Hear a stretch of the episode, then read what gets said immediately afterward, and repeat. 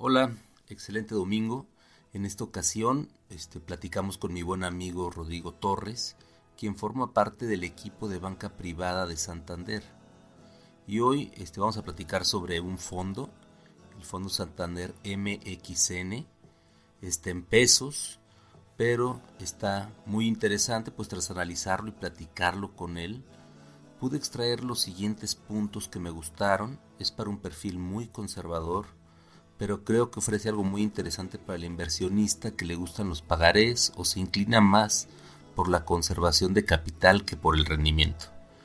Para un inversionista que tiene su dinero aquí en México, lo más probable es que esté utilizando instrumentos bancarios o del gobierno federal. Este fondo que estamos analizando, el Santander MXN, es un fondo que invierte en activos que al final de cuentas están respaldados por notas del Tesoro de Estados Unidos. Esto, bueno, habla de, que tu capital al final del día está respaldado por un activo mucho más seguro, por decirlo así, o con una calidad crediticia mayor que obviamente la de cualquier papel mexicano. Esto funciona ya que este fondo invierte en UCITS, que el UCIT es un ETF, para quien no esté familiarizado con los ETFs, son fondos de inversión que cotizan en los mercados y se les da un tratamiento de acciones. De esta forma, al tener un tratamiento fiscal también como de renta variable, evitamos la retención de ISR, que es la que hoy nos está afectando tanto a los inversionistas de deuda y más conservadores que están yéndose por papeles del gobierno federal principalmente. La garantía somos del Tesoro Americano, o sea, empezando por ahí. Tienes mejor calificación que, la nacional. ¿sí?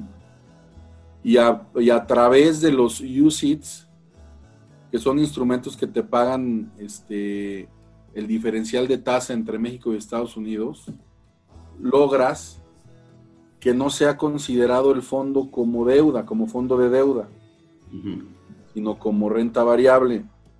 En cuanto al rendimiento, bueno, como todo fondo, tanto de deuda como renta variable, el rendimiento no es fijo, esto quiere decir que varía de día a día. ¿Qué tanto nos platica un poco aquí Rodrigo?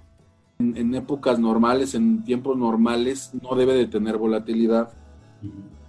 Puede tener días, días con, con negativo, sí, pero al final está probado que con el paso de, incluso este mes, en, esta vez de abril, en junio ya estaba recuperado todo lo, lo, lo perdido, por así decirlo. ¿no?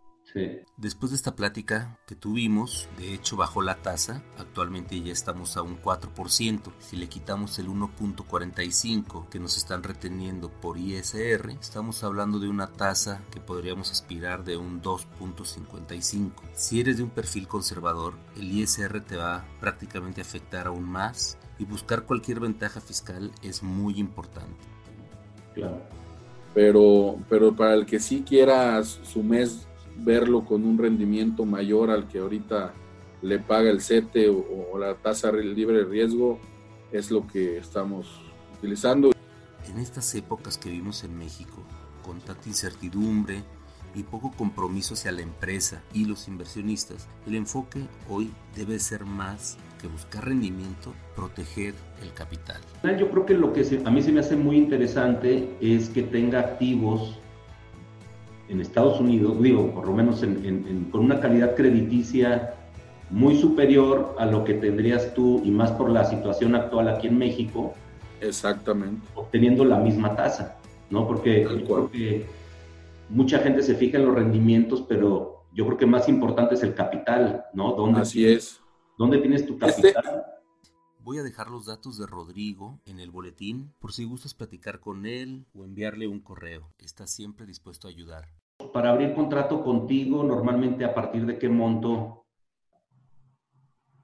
Me, mira, en teoría debemos de pedir el millón de dólares, pero desde 15 jalamos. Ok.